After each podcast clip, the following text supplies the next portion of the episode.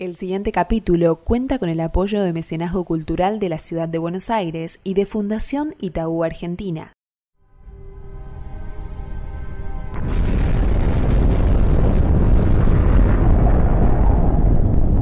Año 2023. El futuro se dirime entre las pestes, las guerras, el caos económico y los dictadores. И все поставлены.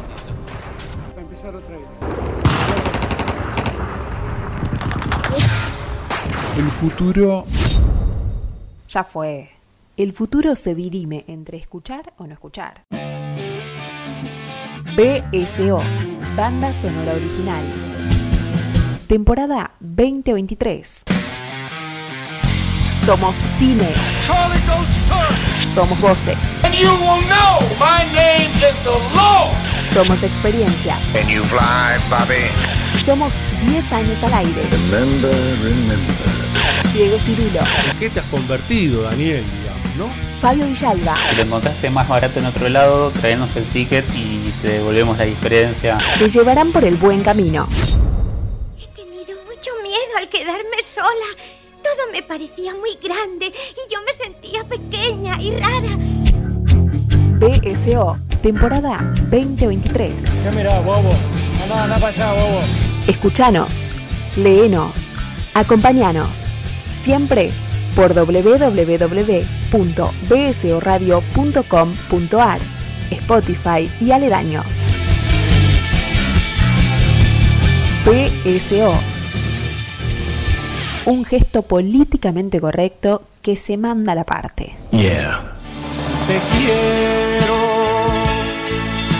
te quiero. Y eres el centro de mi corazón. Señoras y señores, bienvenidos a una nueva entrega de banda sonora original. Eh, bueno, hace bastante tiempo que estábamos planeando este capítulo y estaba planeando hacer lo siguiente. Belén, Diga, somos amigos vos y yo. pero por supuesto, Hace mucho tiempo, ¿verdad? ya hace unos cuantos años. ¿Sabes de qué va este capítulo? Me parece. Creo que sí. Puedo Tengo- que, puede que me equivoque. Tengo, tengo una propuesta para hacerte. Diga. Estoy- soy toda oídos. En realidad me la reservo. Y después si querés lo hablamos en otro momento. Eh, este pequeño chascarrillo y acá al lado de la compañera eh, Belén Saitúa, nuestra joven pampeana, es porque vamos a tener un capítulo dedicado a amigos, romances, bodas y todo este tipo de cosas. Y siempre se prende en este tipo de, de juegos. Eh, pero también le podría preguntar al joven Brandariz, Brandariz, ¿cómo estás? Bien. Ah, qué sensual lo Claro, tuyo. es todo susurrado, ¿viste? Yo Escúchame. Traje preferido es el amor. ¿Vos, sos, vos sos, am- sos amigo mío? Sos, eh, eh, nos conocemos hace bastante, Brandari. Te conozco de Purrete. Sí, soy tu amigo. Bueno, ¿querés que vayamos al cine y después a comer? Yo le voy a invitar a Saitúa, pero Saitúa me dijo así como, "Sí, sí, sí", no sé. Prefiere salir con McAllister. La verdad que. Tiene toda la de ganar. ¿Me querés igual o más que a Saitú? No, no, lo, vieron que los tíos mayores queremos a los sobrinos todos por igual. ¿Qué problema? Esto ya se está haciendo un poco endógeno, un poco. Está un poco a, a SMR así. Le vamos a preguntar al padrino de las bodas, porque en algún momento esto va a terminar en una boda. Eh, el padrino es una persona seria, una persona católica, una persona apostólica y romana, una de las pocas personas con sanidad mental en este lugar. Fabio Damián Villalba, ¿querés que.? bueno, yo te conozco hace más a vos. Vengo laburando fino hace rato. Ladislau, ¿estás ahí? ¿Estás ahí? ¿Estás ahí, Villalba? bueno, señores, nos reímos un rato. Estamos muy contentos que estamos de vuelta todos juntos presencialmente acá en el estudio David Wark Griffith de, de Lynch y toda la, la pelota. Nos juntamos a comer previamente. Hace un ratito llegó también acá la compañera Luciana Eira que nos vino a hacer compañía. Después tomaremos unos cafecitos y demás. Y vamos a hablar de algo lindo, lindo, lindo, ¿sí? Eh, Ustedes ¿qué- también pueden tomar cafecito. El te- Poniendo, poniendo plata para el cafecito. el- Eso se financian con, con el dinero de ustedes, si no, no tomamos nada. Tomamos agua de la canilla. la, la fa- la faceta comerciante de Brandaris. Eh, cafecito.app barra BCO Radio. eh, ahí pueden ayudar a Brandaris a pagar el puchero. Si querés Este, que BCO no tome más agua de la canilla, que compre un filtro de agua, pone plata para cafecito. Eh, por lo pronto lo que vamos a hacer en este capítulo es hablar de comedias románticas. En realidad, los bloques van a tener sus diferencias, pero sí hay algo que por ahí une, que tiene que ver con esa tensión que hay entre, por ejemplo, la amistad entre el hombre y la mujer, en este caso porque la mayoría de las películas, o todas, son de corte heterosexual. Eh, ¿Hay otro? Oh, se llegó Moreno. Este, Para lo mataste a Diego. No, ¿Cómo no. seguimos ahora? No, porque estaba buscando retrucarle, pero no sabía cómo. Este, en- ay, ¿Cómo hago ahora para seguir? Eh, lo cierto es que vamos a, a laburar, iban a ser tres, iban a ser cuatro comedias románticas que tienen justamente este juego y esta tensión de amigos o una pareja de amigos que son amigobios, que sí, que no, que pasa mucho tiempo, que pasan muchas cosas en el medio hasta que se dicen que sí o que se terminan queriendo o que triunfa el amor, podríamos decir. Y en el medio hay una cantidad de cosas que, bueno, a todos nos han transitado de alguna manera u otra, eh, con las personas que nos hayan pasado por, por nuestras vidas. Y me parece muy piola como poder buscar distintos matices dentro de estas películas, sobre todo porque tienen distintas épocas o porque tienen distintos tratamientos, y sobre todo porque reímos y lloramos a la vez en todos los casos. Vamos a arrancar con algo bien lejano. Nos vamos al año 54. Eh, para nosotros no es tan lejano, pero bueno. Alguien va a decir, si Bruno nació en el 79, no es tan lejano para vos. Pero, bueno, en términos de este, clases sociales alejado. Es claro, tal cual. Para los jóvenes que tienen 20, ponele del otro lado, que nos escuchan bastante, por suerte. eh, vamos a arrancar con una película de posiblemente uno de los tipos que más hayamos tratado acá en banda sonora original, que es Billy Wilder. Wilder o Bilder, como le quieran decir ustedes, eh, Bilder es en alemán. Eh, y nos vamos a meter con Sabrina, que tiene dos versiones, ¿no? Hay una más actualizada que creo que es a fines de los 80, a principios de los 90. Sí. Pero mm, vamos a la, eh, a la posta a posta, digamos. ¿no? La original. La, de, la, más actualizada es la de Sidney Pollack, de 95. Exactamente. Por lo pronto nos vamos a, a trasladar a la mansión de los Larrabee, ¿m? esta gente acaudalada, esta gente representante del capitalismo más asqueroso que hay en eh, los Estados Unidos de América. Sí, pero el- más funcional en esa época, ¿no? Totalmente. Donde estaba, como más asentado, más, más, más Sí. crecido, ¿no? Era todavía parte del sueño americano, ¿no? No se habían despertado. Sí, vos fíjate, hay un par de cosas. Primero, es post Segunda Guerra Mundial, estamos hablando del New Deal, estamos hablando de toda esta idea del self-made man y de esta familia que viene, porque aparte es muy interesante cómo arranca la película, ¿no? Mostrando a cada personaje como si fuese una foto y contando un poco de dónde viene la plata, esta aristocracia que de repente se convierte como en una suerte de estructura de Wall Street gigantesca y están todo el tiempo ahí metidos en los negocios y cómo a toda esta semejante estructura familiar y de negocios y qué sé yo, irrumpe un personaje que es un personaje minúsculo, podríamos decir, que es la hija de un chofer, un chofer inglés, que eso también es un dato interesantísimo. Fairchild. Fairchild, ¿no? El nombre de la película El pibe bien, El pibe bien. un chico bien. Acá eh, me parece que hay algo eh, que, que tiene que ver con el, el am- el amor. eh, la frase de la película es: eh, Vos querés alcanzar la luna, ¿no? Eh, querés alcanzar la luna y a nosotros. Tiene un corte político muy evidente, en la película, obvio, pero esto de vos querés alcanzar la luna, anda un poquito más abajo, tranquila, como rescatate, digamos, ¿no? Y del otro lado, los Larrabee, que es como, no, ¿qué vas a hacer? ¿Cómo te vas a casar o te vas a enamorar de la hija de un chofer, digamos? Me hace acordar a las telenovelas, digamos, Eh, sí, ¿no? sí, sí. ¿No? Yo estaba Eh, pensando exactamente mi- lo mismo, que está como el eje central es esta como lucha de clases que es muy de telenovela. Totalmente. Eh, y si hay algo que tiene Builder es que todos los personajes son adorables. Hasta los más horribles son adorables. O sea, los, los querés, te caen simpáticos. Bueno, no sé qué les pasa a ustedes. Me parece que es una película que pone en evidencia las cuestiones sociopolíticas y las cuestiones de diferencia y lucha de clases, pero eso transcurre durante el film. Lo importante es Bueno, ¿quién corresponde a quién a nivel de, relación de amor, digamos, ¿no? De lo amatorio. Eh, bueno, este. Lo que podemos decir también es que sigue mucho una estructura que. que mm, es novelesca y que se convirtió un poco en. en- que, que ahora es emblemática de lo que pensamos cuando pensamos en una comedia romántica. Eh, la cuestión de que, bueno, el amor se produce entre, entre personas que, que tienen diferencias que parecen irreconciliables. Acá es de clase porque ella es la hija del, del chofer. No, bueno, pero también tiene mucha diferencia de edad, que es algo que se habla en la película que normalmente, digamos, en, esta, en estas construcciones de películas de esta época, que el tipo tenga 20 años más que la, que la chica en general suele ser algo que no está como no Está dado. claro que está dado es parte del contexto y, Sí, es, y es y- aceptado en cambio acá está como mínimo nombrado no puesto en cuestión Ah, es algo de es algo que por lo menos a él le pesa su edad Sí, sí, yo creo que está muy llevado, digamos, al personaje, bueno, de, de- de Linus, que es el hermano mayor, el que está más enfocado en, en los negocios. Eh, también porque, bueno, ahí pesaba mucho, digamos, más allá de, de- de que estaba más, eh, más naturalizado, que hubiera mucha diferencia de edad entre las parejas. Este, también pasa que, obviamente, esta época de Hollywood se regía mucho por el Star Power.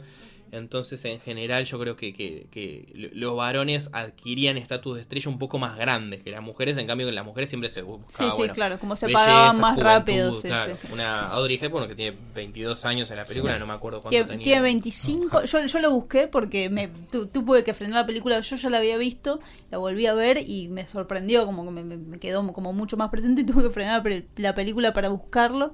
Y ella tiene 25 y él tiene 55. Claro. De Tiene hecho, a- mucha diferencia. Al año siguiente muere Humphrey Bogart, creo, 55 o 56.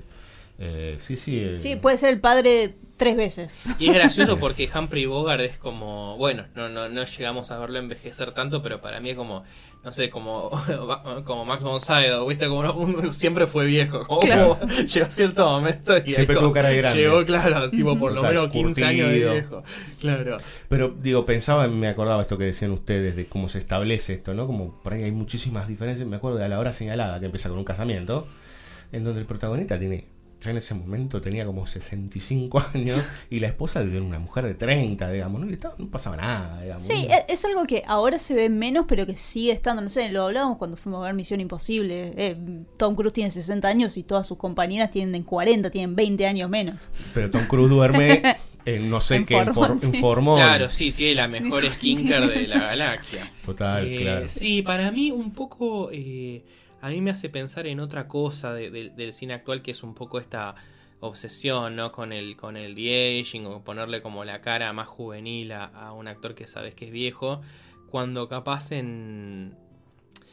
Formaba más parte del verosímil en ese en esa época de oro de Hollywood, decirte, bueno, tiene edad y vos lo, eh, cierta edad y vos lo comprás, no sé, pienso mucho en, en, eh, en el hombre que mató a Liberty Balance, que dice, yo era un joven abogado, dice James Stewart, y tiene 50 años de aporte, más o menos. O sea, y antes- después le pone la- lo- lo- en el presente, digamos, del... del- Lo- lo- del le ponen relato, las canitas. claro, le ponen unos canas y bueno, listo. y Sí. Ya tiene 40 pirulas más.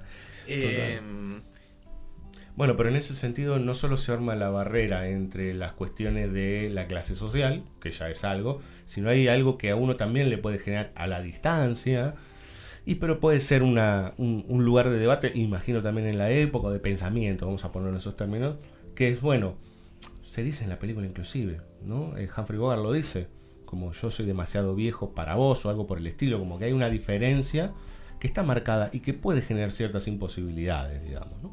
Y en el, en, aún hoy, digo, en, charlas que podemos tener inclusive en off nosotros o en cualquier otro ámbito, se habla mucho de la diferencia de edad, cuando un tipo grande sale con una mujer joven, y si es al revés, olvídate, digamos, ¿no? Como ahí parece un quilombo, ¿qué? Pero esas cosas siguen estando, digamos, ¿no? Como barrera para la, la relación de pareja. La película eso lo pone ahí en evidencia también. Sí, yo, yo creo que también eh, funciona mucho, digamos, la construcción en esto de que son, son muy queribles todos los personajes, pero también funciona muy bien algo que es como eh, un, recurso de narrativo muy clásico cuando hablamos de una comedia romántica, que es eh, un poco esto de que te- hacen creer que el interés romántico es uno o se plantea como uno y en realidad termina siendo el otro, porque ella arranca muy enamorada de, de David, que es el hermano como más vividor y derrochador de la familia.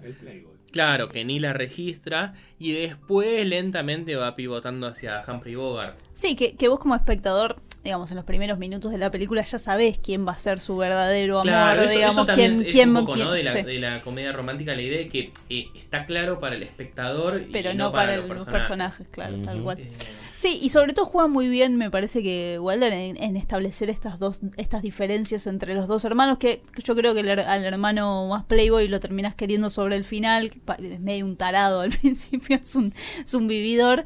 En cambio, Humphrey siempre es, es divino, como, ¿cómo no lo vas a querer? No, es que aparte, digo, Humphrey Bogart está eh, construido durante toda la película como el tipo que lleva adelante la familia, porque el padre también es un tarado, digamos. Es un oligarca que se quedó en otro siglo, que me parece que hay un doble juego interesantísimo, ¿no? Hay una parte en que el padre dice, el siglo XX, ¿no? Como, tengo eh, 19 Sí. más que sirven, digamos, ¿no? Por un lado, que me parece súper piola porque es un, está, le está metiendo un cuchillo al siglo XX, pero por el otro lado es un tipo que, ya- que se quedó con los candelabros de, digamos, de otro, otro De otra ah, época. de otra época, claro, Sí. totalmente. Entonces, lo ves todo el tiempo como él es el que tuvo que mover toda esa maquinaria y armarla, y es lo que termina determinando el personaje, ¿no? El tipo que le- cuando ella le dice, vos eres del tipo del gorrito negro, del coso de gabardina negra, del eh, paraguas y qué sé yo, que estaba siempre con cara de culo, digamos, ¿no? Bueno, Era- eh, bueno, eh, también hay un, una, me parece muy, una diferenciación muy clásica de este tipo de películas, de este tipo de, de comedias románticas que tienen que ver como, bueno, el hombre pragn- pragmático y la mujer soñadora, que después me parece que se va, se va alterando cuando, ya los vamos a hablar de las otras comedias que tenemos más adelante, ¿no? Pero, pero esa dinámica me parece que va cambiando y va contando cosas diferentes dependiendo cuál de los dos géneros esté asignado, ese pragmatismo o ese... eh, Es verdad eso. Sí, es también verdad. pasa que, bueno, lo que a mí me, parece muy interesante es que em, un poco es, es como... eh, no es, no es una película larga, pero digamos, pasa, en un, pasa como por varios momentos, digamos. eh, y un poco al principio es algo medio estratégico lo de Linus, digamos, de Humphrey Bogart, de, de seducirla porque básicamente se la quieren sacar de encima. Entonces la quieren distraer del hermano para hacer una especie de, de, de De- acuerdo, claro, como medio algo... medio medieval, Claro, feudal, medio ¿no? de Jane Tipo, Austen sí, también, sí, de, sí. tener que casar con... Porque quieren que el Playboy se case con el hijo de, de una familia adinerada que puede invertir en la empresa de ellos. Es como, como hacían los reinos. como- Claro, es fe- es feudal, sí, tipo- sí, tiene sí. esa especie de actualización del universo, sí, medieval o Jane Austen. Em, entonces al principio es toda una estrategia para después mandarla y todo el tiempo piensan que ella es como medio boludita y ella todo el tiempo diciendo no voy a hacer esto. Entonces, este, eso está muy bueno porque también creo que, que subierte un poco todas las expectativas Que que, vos puedas tener tenés. con, con Sí. Audrey Hepburn que la ves como bueno, como muy angelada, muy inocente, pero pero se da dando cuenta mucho de las cosas. Sí, yo, yo creo que el romance termina funcionando porque ella es tan viva como él. Yo creo que si, si ella fuera más angelada, más boluda, qué sé yo, se sentiría como un, como un desbalance ahí que vos decís, bueno, que este medio se está aprovechando y nunca lo sentís, nunca sentís que él se esté aprovechando, inclusive cuando le está haciendo el subterfugio para mandarla a, a otro lado. Hay siempre un dejo de tristeza. en- Bueno, Humphrey Bogart, cara de tristeza siempre, digamos, ¿no? Pero digo, hay, un, hay algo aprovechado, y esto tiene que ver con Builder y con la estructura de la película en general, de que por más que él sea un tipo amargado, por decir, cuando él hace todas esas estratagemas o cuando llama, siempre está como con ese gesto como un poco de tristeza de que lo que está haciendo no está bueno porque le gusta la flaca, seamos buenos, o sea, se está enamorando de ella. Entonces aparece esos planos que Builder le pone desde contrapicado, que se le ve ya como un poco las, eh,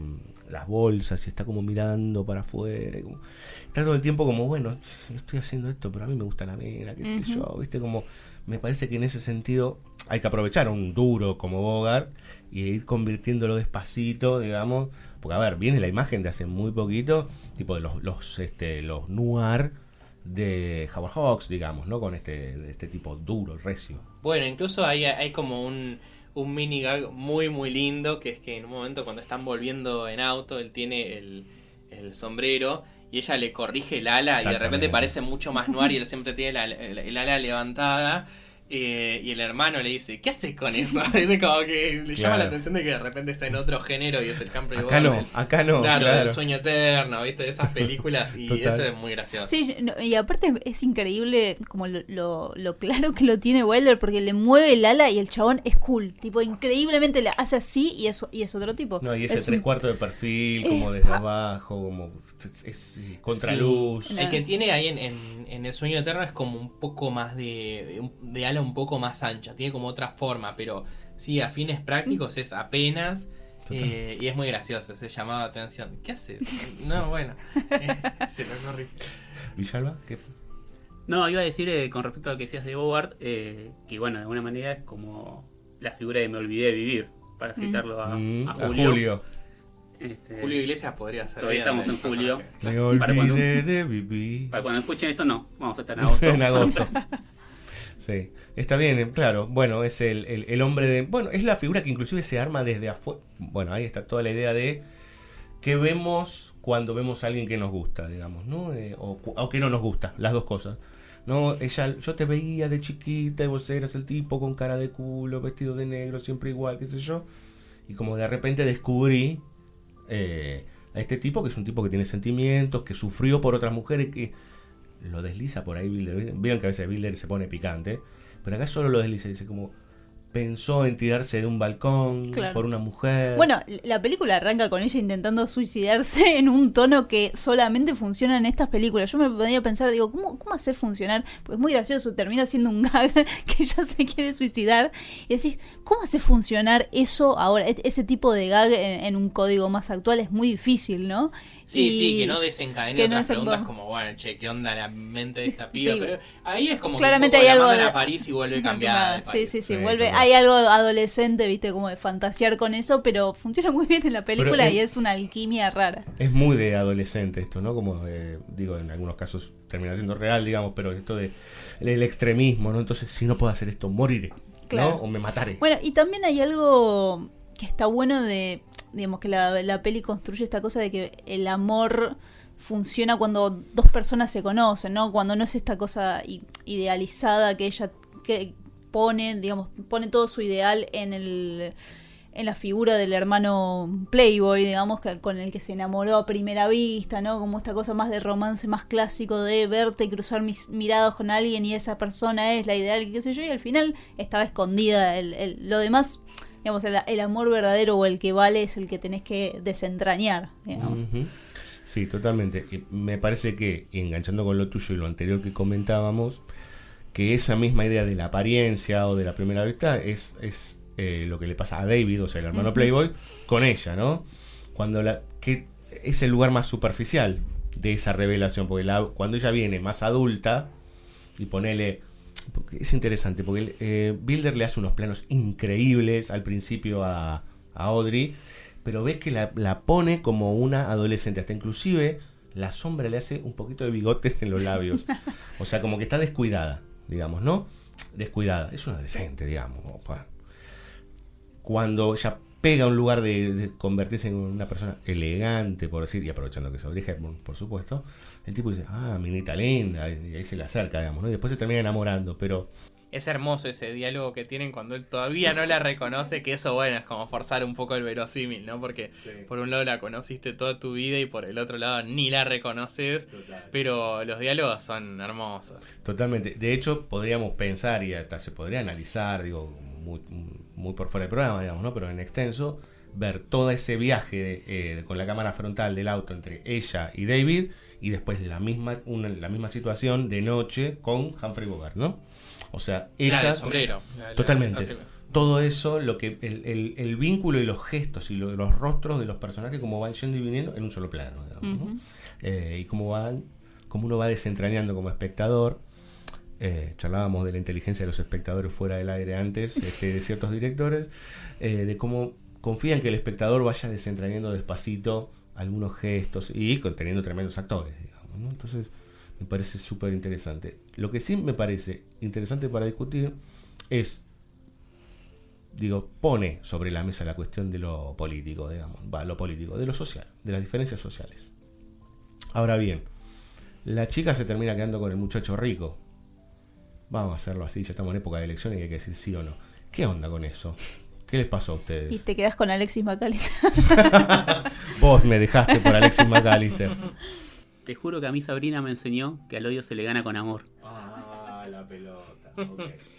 Em, ¿Qué pasa con eso? Em, Digo, no sé si es un final polémico. Para mí no, porque es reparador en algún sentido, porque él deja, él abandona esa reunión, arreglen ustedes los negocios, yo me voy con la flaca.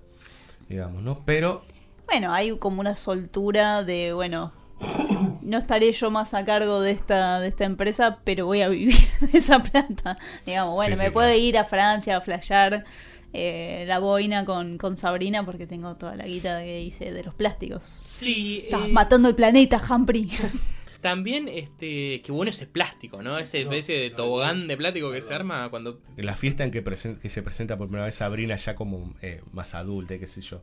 Esos planos de Billy Wilder a través de la ventana, de Humphrey Bogart con todos los empresarios probando los saltando plásticos. Hay, plástico. hay algo de, bueno, Genial, de presentarlos genial. como, como niños, como me- medio tontos. Todos, todos los empresarios son como todos unos, unos soldaditos ahí medio tarados que se dejan eh, maravillar por el brillo del plástico al fin y al cabo, ¿no?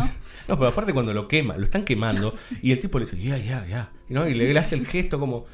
Es fantástico. O sea, que- con qué poquito y sin sonido, cómo se arma todo, digamos, ¿no? Sí, lo, pre- lo, lo más lindo es que incluso eso que es una ocurrencia rarísima en el marco de una película de este género, ¿quién se le ocurre eso? Encima después...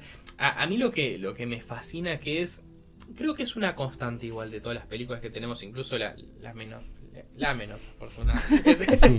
Eh, que es que mm, como, como tiene mucho diálogo, digamos, como es un género que pide diálogos, está bueno todos los elementos que les incorpora esos diálogos, ¿no? Me, me acuerdo que el- la primera conversación que tienen los dos hermanos, eh, eh, Linus, bueno, Humphrey Bogart está probando la resistencia del plástico y le pega unos tiros, entonces está hablando con él y están teniendo una charla de negocio normal, de cosas, y él el tipo está pegando tiros, entonces ¿Qué haces con ese fierro? Claro, entonces está esa tensión entre los hermanos que se pone como, como que se sublima en esos tiros y, y de repente le di- claro, le dice, ¿qué, qué, qué hace con, con esa arma? Y apunta y dispara y dice, pero le vas a pegar un tiro a la pared y le está probando la resistencia Ahí es eso. otra vez lo mismo, ¿no? Como lo del Sí, gorrito, sí, sí. digamos, lo del sombrero. Claro. Como jugando con eso. ¿Qué hace con una pistola acá? Pero son como elementos muy ricos para acompañar esas escenas que si no serían tipo dos tipos hablando en, en la nada, interactuando con la nada.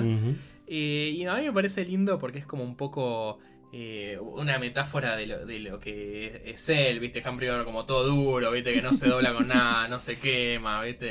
Eh, que en Audrey Hopkins lo usa con, con la cocina, cuando están Mm. aprendiendo a hacer el soufflé y se encuentra con ese viejo que dice una mujer enamorada, tipo, no prende el horno, una enamorada quema el soufflé. Este, con el corazón roto. Este... Y nada, como un que varón, tiene- sí, un varón. sí.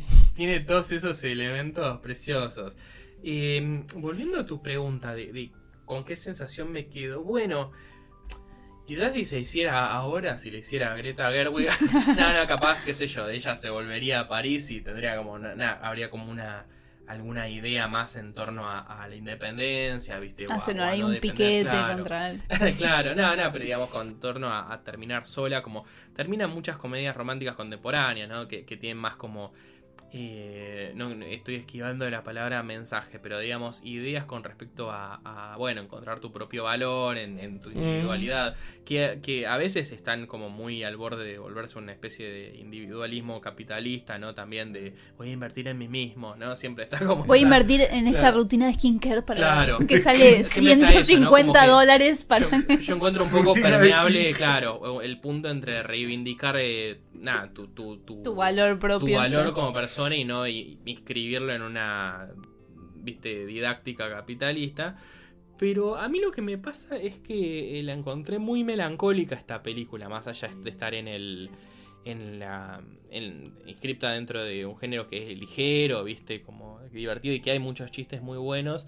Yo creo que también lo, que es interesante de, de, de Sabrina es que mm, es muy introspectiva ella, digamos, y hay muchos momentos en que, que ahora, no sé, serían como pecado en una película de este género, que está ella en silencio y, digamos, si bien está jugada la secuencia del suicidio como, como un chiste, digamos, bueno, igual esas ideas permanecen, ¿no? Tiene como viva in- vida, vida interior, Claro, digamos, como sí, se sí, nota sí, vida interior y, y no con mucho, ¿viste? Em, yo creo que también en todos los realizadores que son, bueno, los que se recuerdan, ¿no? Los que son como más inteligentes de esa época, también a la hora de abordar estos temas y en relación a lo que vos dijiste, ¿no? De que igual se quede con el chabón rico, em, es que hay cierto pragmatismo, ¿no? Pienso mucho en, en, eh, en los caballeros las prefieren rubias, ¿no? Que están, eh, están Marilyn Monroe y Jane Russell, que, bueno, ellas quieren un tipo con plata porque, digamos... Porque es la manera que tienen de Claro, sobrevivir. Si querés el futuro, tipo, es así. Eh, que es un poco, bueno, me acuerdo mucho, la, es- eso es un poco, se conserva, ¿no? De- del, del siglo XIX o de Jane Austen. Es el siglo XIX, ¿no? El XVIII. No, dice, en 1700. Ah, sí, 18. Eh, como esta instancia, bueno, como, como me acuerdo de esa eh, célebre escena que tiene, creo que Gina Malone, ¿no? Sí, que dice, diciendo, "Tengo 27 y me años". tengo que casar. ¿Viste? Y bueno, por suerte, eh, Elizabeth, digamos, que eh, Keira Knightley se casa feliz. Pero está esta cosa de que, bueno, eso era la excepción, ¿no? Eh, entonces, yo creo que mm, está esa instancia pragmática. Eh, me quedaba algo en el tintero. Ah, algo que me parecía interesantísimo esto que decían ustedes de eh, cómo uno va viendo, el- porque Sabrina no es que habla tanto durante Mm. la peli, ¿no? Sino que es más reflexivo. El momento en que ella dice, eh, eh, David se está levantando una rubia que se la pasa riéndose, ¿no? Eh, y dice, yo desconfío de la gente que se vive riendo todo el tiempo. Yo dije, "Ah, esta mujer es cirulo. Dije, como... Este, El era- ancestro de Cirulo. Claro, porque era todo ja, ja, ja, ja, ja, ja, ja, Pichetto, ¿no? Que decía, me disgusta la alegría. Señoras y señores, un pequeño cortecito y ahora se viene. eh, nos vamos a casar. ¿Sabes que nos gusta el café? Te invitamos a pasar por cafecito.app barra BSO Radio para ayudarnos con una pequeña contribución. BSO, un varietal irresistible.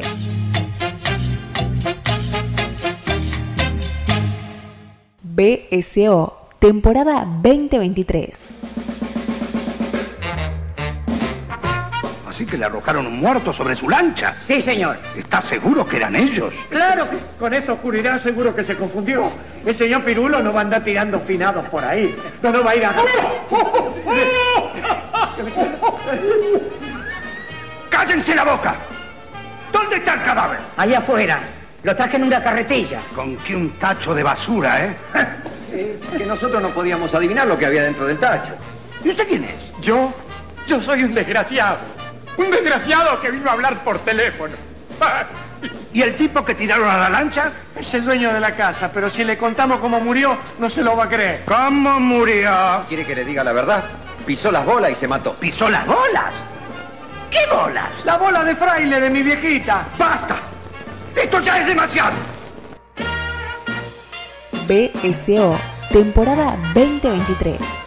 Un gesto políticamente correcto que se manda a la parte.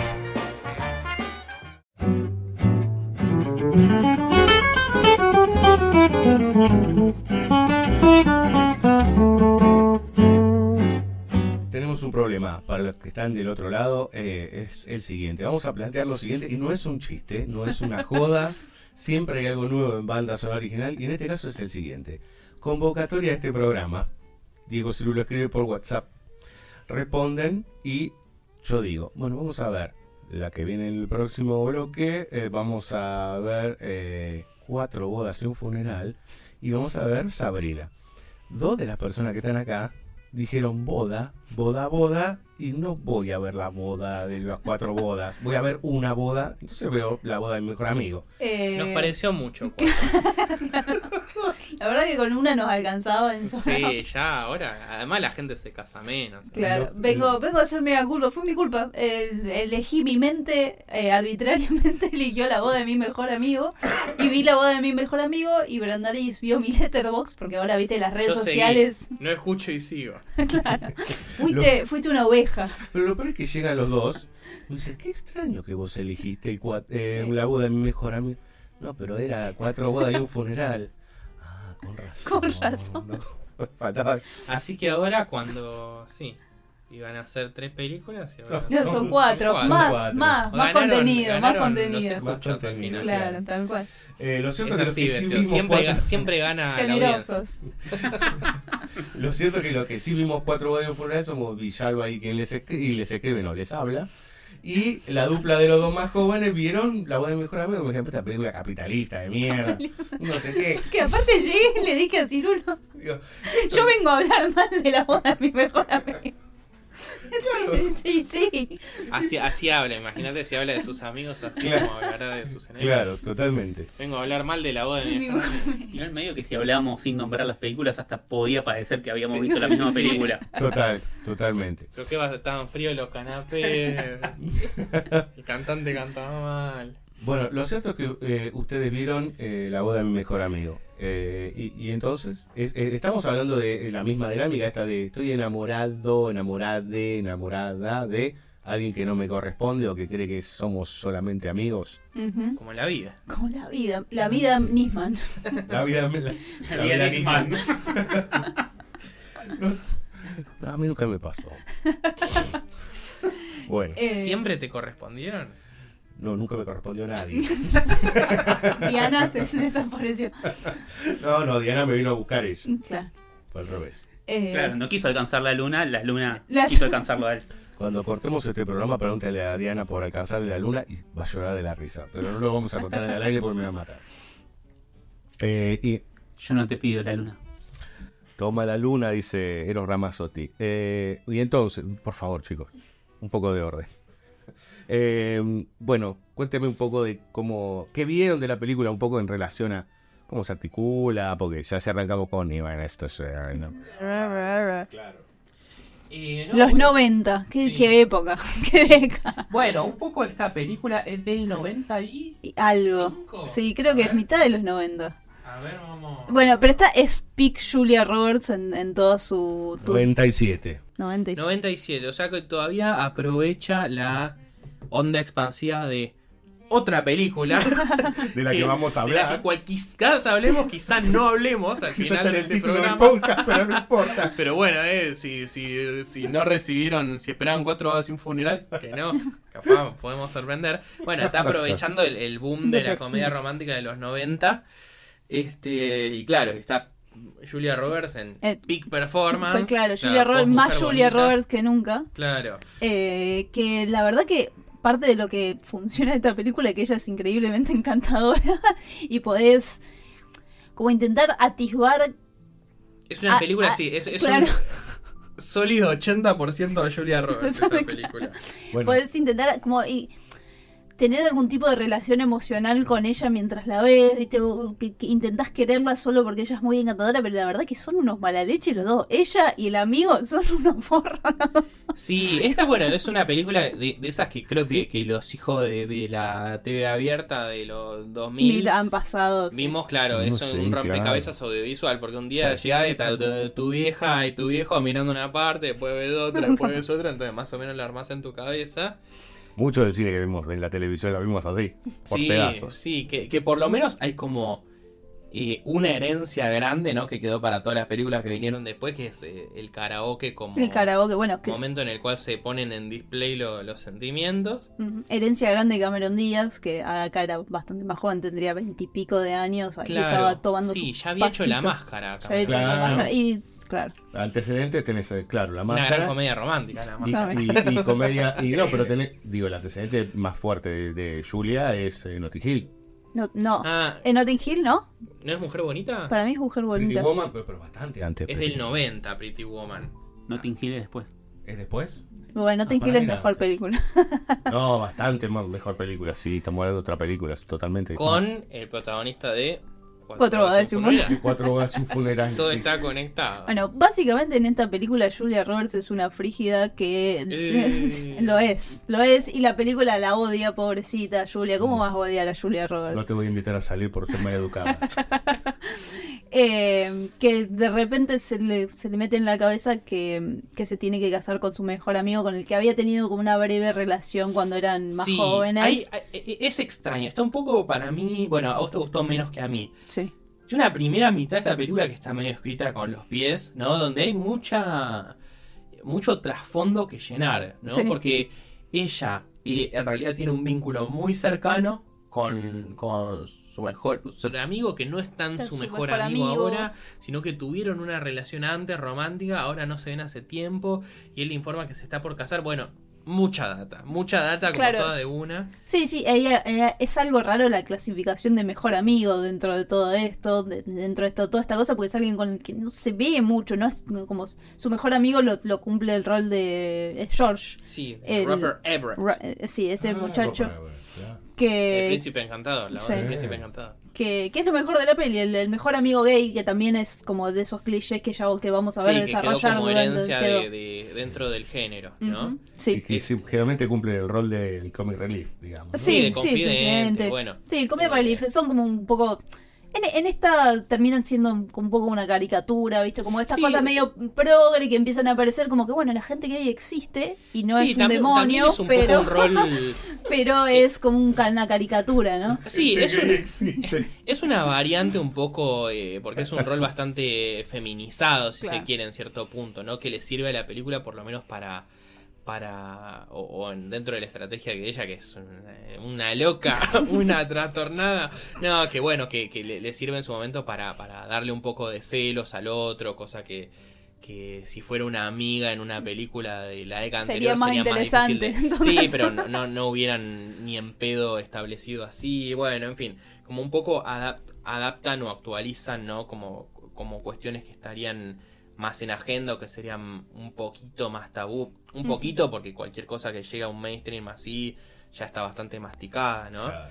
Pero creo que pasteurizado. Claro, claro, pero creo que en este punto lo utilizan así, ¿no? Como un rol eh, como más feminizado que además sirve Sirve para, para- darle celos sí, al sí. otro. Sí, sí, sí, sirve Este, para, para manejar la, la, la narrativa, básicamente. Bueno, en, Sí. en Cuatro Bodas y un funeral está también la cuestión de la homosexualidad.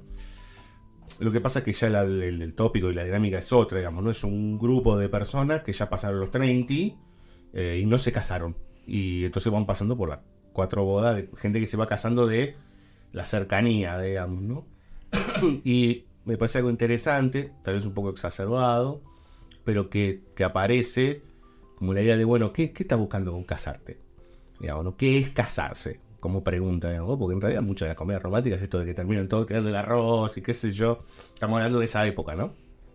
Y me parece que en ese caso particular, de cuatro bodas, está eh, puesto en pugna justamente el casarse en sí mismo. ¿Qué es casarse? ¿Y por qué estamos todos buscando casarnos o en, en ese universo? Y habla de que justamente los que fueron más felices o estuvieron casados durante más tiempo no le hicieron ningún papel, que son dos de los amigos de ese grupo que son homosexuales y que estuvieron juntos durante mucho tiempo, pero por tabú no lo decían ni nada, o era un secreto a voces, pongámoslo. Algo por el estilo. Lo cual por algunos momentos me parece que está como demasiado declamado, pero sí me parece piola porque a lo que va es como al, al gesto institucional, digamos. Claro. Y aparte del casarse, porque todos los casorios que hay en la película son todos casorios pipicucú, hay Claro. un momento que hay varones y que no sé qué, y que se van a Escocia con las antorchas, que está buenísimo. A todo culo. Ah, claro, toda gente de mucha guita, como no sabemos de qué labura ninguno.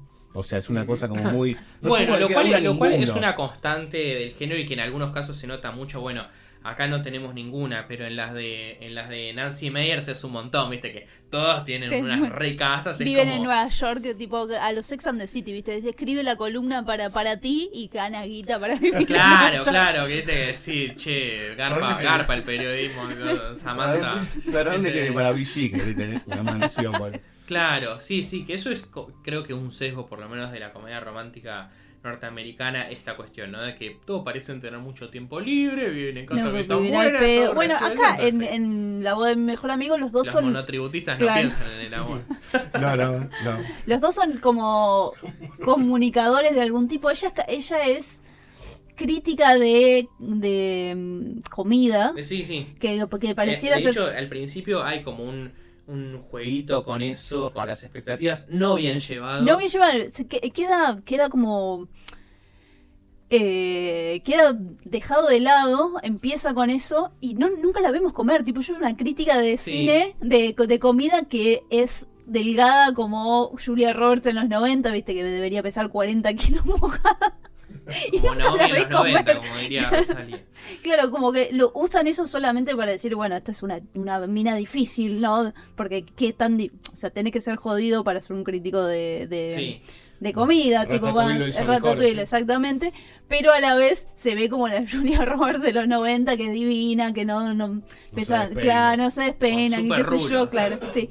Que, tipo, que puede tener todo, entonces puede comer en los mejores restaurantes hasta explotar, pero a la vez ser delgadísima, ¿viste? Sí, lo, peor es que esa, esa secuencia tiene una idea que es muy buena, eh, que, es un poco, ¿no? Como un microcosmos de lo que va a ser la película, que se propone como una suerte de, de, de anticomedia romántica en el sentido de que eh, eh, traiciona un poco esta idea de que el interés romántico equivocado, eh, digamos, digamos de que se termina de, de resolver al final quién es el verdadero interés interés romántico, bueno, como en Sabrina, ¿no? Que primero está Playboy, Playboy, Playboy y después pivotas hacia Humphrey Bogart y ese es el, verdadero amor.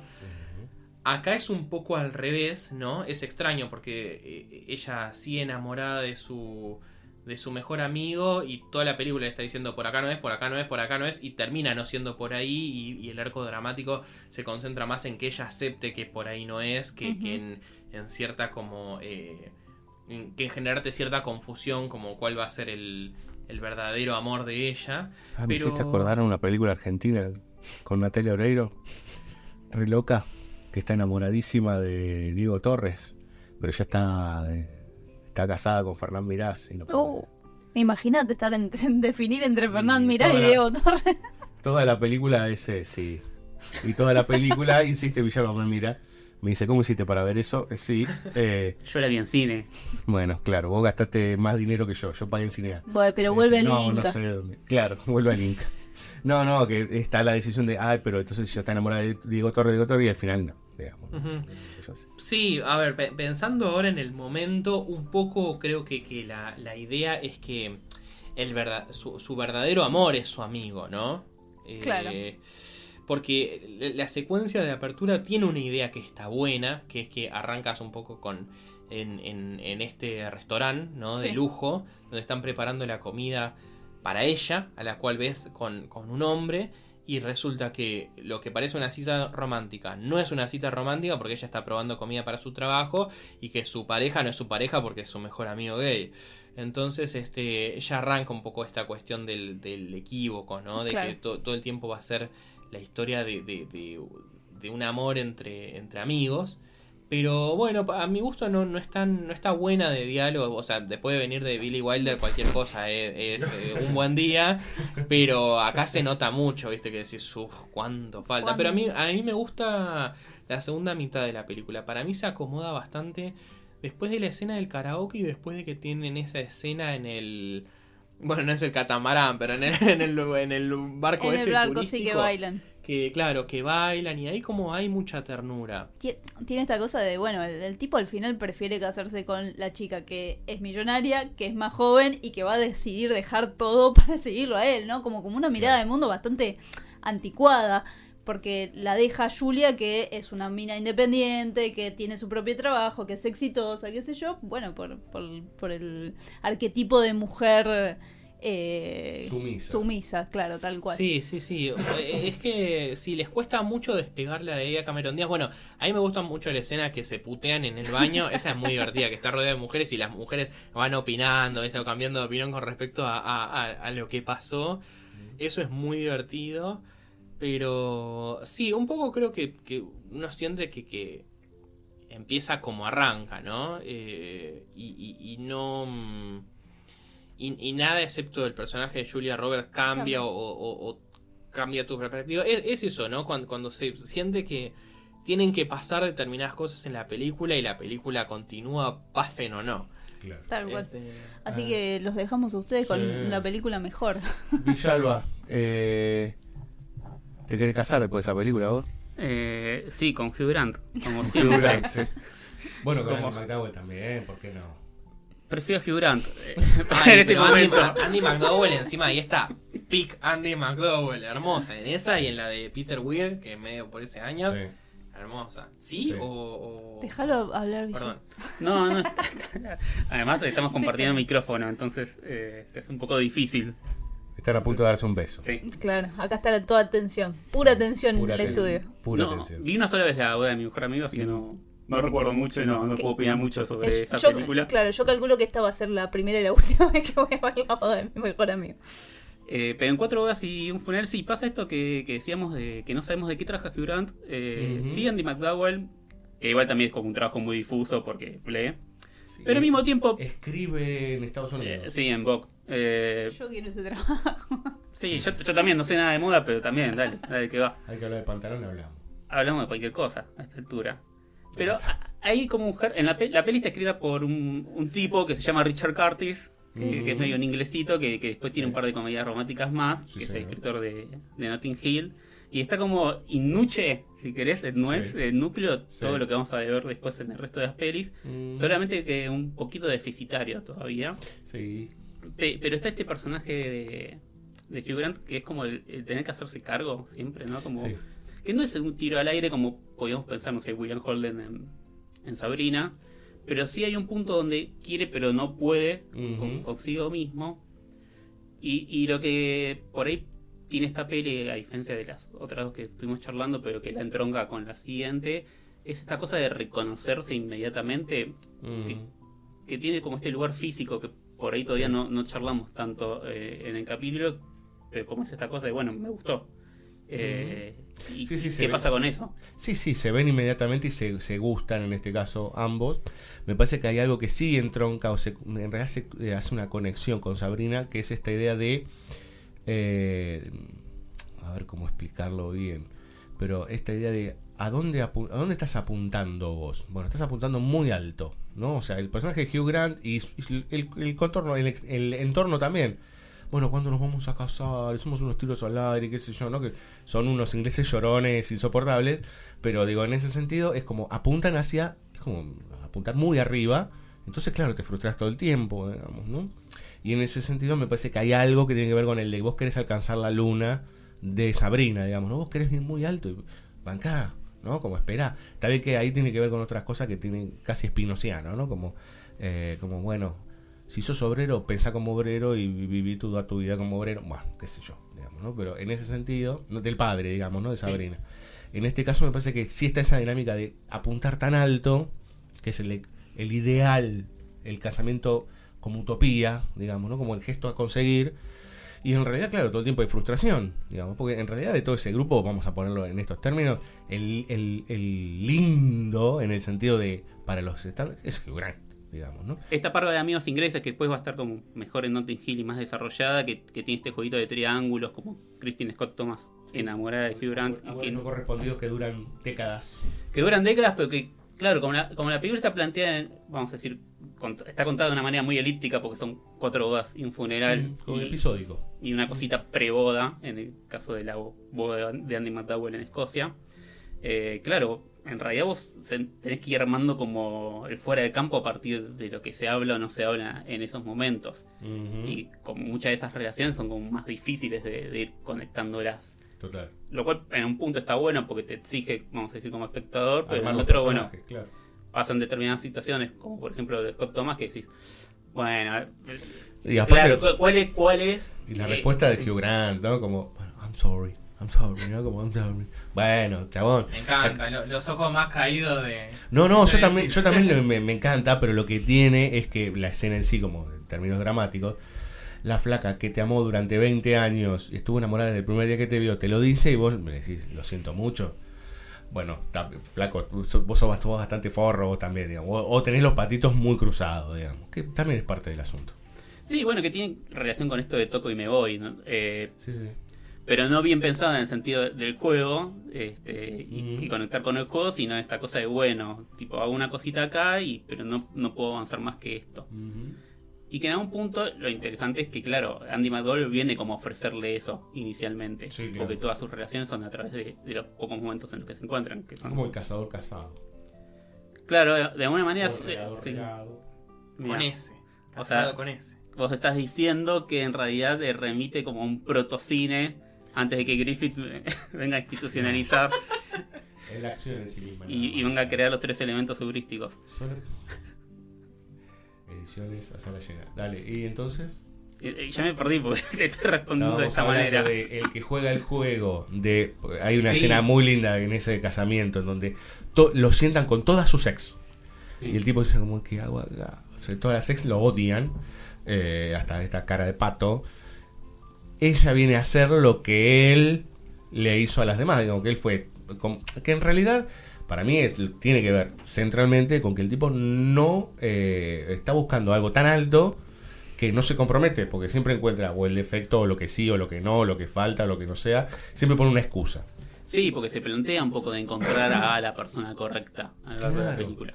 Lo cual puede ser también la excusa que se pone él, digamos, como basamento para también ir navegando. Bueno, eh, obviamente es esa cuestión eh, que de alguna manera está presente en toda procrastina- procrastinación, que es esta cosa de, bueno, hasta que no estén dadas las condiciones ideales, este, Lo alargo, no- lo alargo, lo alargo, lo alargo. no lo hago. Sí, claro. Este, pero ta- ta- también pienso que hay una cosa ahí, que no quiero como tipo tirar mucho, o, o tirar mucho la soga, pero de, de que onda estas relaciones, vamos a decir, como más libres, no, no en un mal sentido, pero en términos después, bueno, e- económicos o como expresión de, de otra cosa, ¿no? Esta cosa de, bueno, de no estar haciéndose cargo, no tomando responsabilidades, todo es como mu- esta cosa de no saber de qué laburan, de nada, como todo mu- mucho más lapso, más débil, y qué onda con eso, porque además después, ¿cuál es esa responsabilidad que, que tiene que asumir? Porque se vive como de una manera como muy chocante, que es como, ah, bueno, casarme y tener un hijo, porque ter- termina con esa fotito. Eh, y entonces hay todo un universo alrededor de ese personaje o de esos personajes que vos no tenés en cómo ese de hacerse cargo, ese tomar decisiones se expresa. Si no es solamente, vamos a decir, como es solo la parte romántica, pero sin nada de lo que está alrededor que de alguna manera se retroalimenta con esa parte.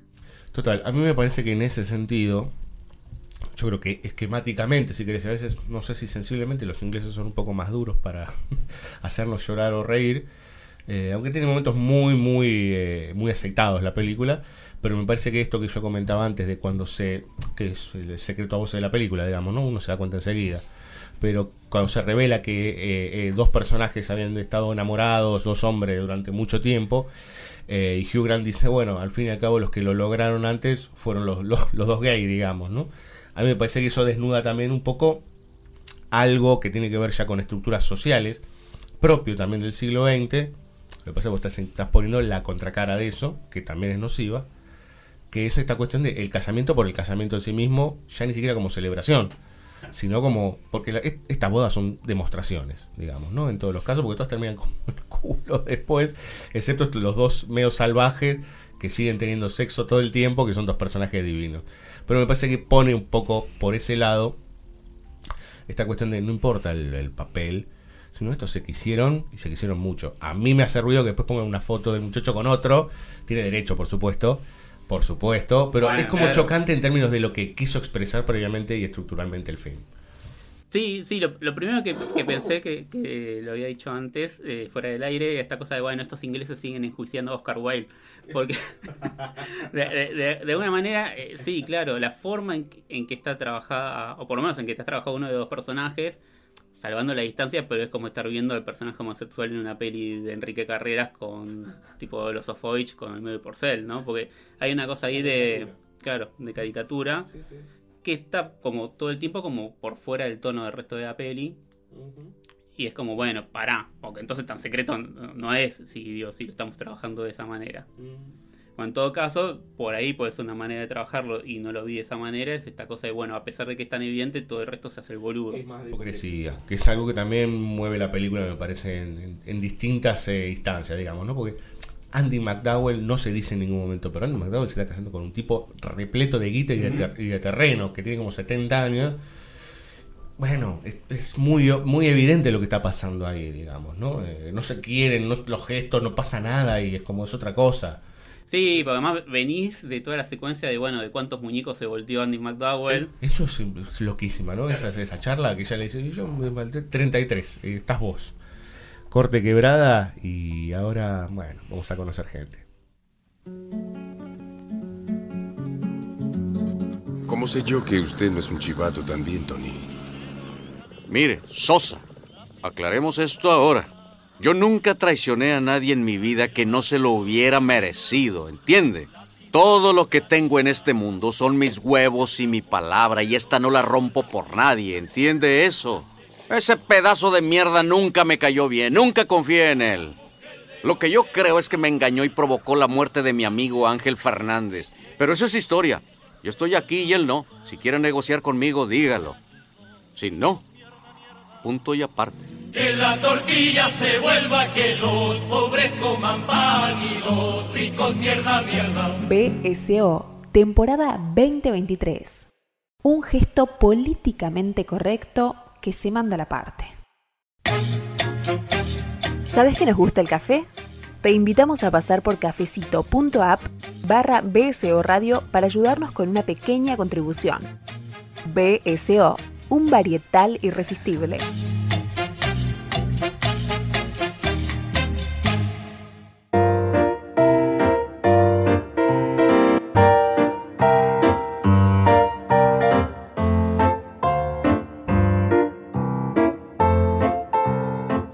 Muy bien, señoras y señores, última película de la noche, último bloque. Hace un montón que no hacemos esto de múltiples películas, hace bastante. Eh, venimos De nada. Gracias acá a la alegría de la juventud de que vieron la película que se les cantó. Pero más allá de esto, eh, nos vamos a meter con una comedia que yo creo que la, la mayoría de los que nos escuchan la habrán visto, o por lo menos la tienen en recuerdo, como decía Brandaris, de acachitos. Se repitió mucho en la televisión. Rompecabezas televisivo. Totalmente, es un buen concepto rompecabezas televisivo. Estamos hablando de cuando Harry conoció a Sally, eh, dirigida por Rob Reiner en 1988, si no recuerdo mal. 89. 89, 1989. Y tiene como una de las eh, guionistas a Nora Ephron, digamos, ¿no? que en su momento había sido identificada por un puñado de comedias románticas. No es tanta la producción que tuvo Nora Ephron, parece como que ella ha hecho un montón, pero en realidad no. Hay una anécdota muy graciosa de Nora Ephron que tiene que ver con Lee Israel, no sé si la ubican a la escritora de Memorias, eh, que era una que era una insoportable, una vieja insoportable, que escribía muy bien y que cada tanto se hacía pasar por Nora Ephron y o la llamaba a ella, o llamaba a gente y se hacía pasar por ella, o si no, la llamaba a Nora Ephron y le rompía la pelota. Mala gente. tanto, sí. Mala gente. Pero es, es, buena la anécdota.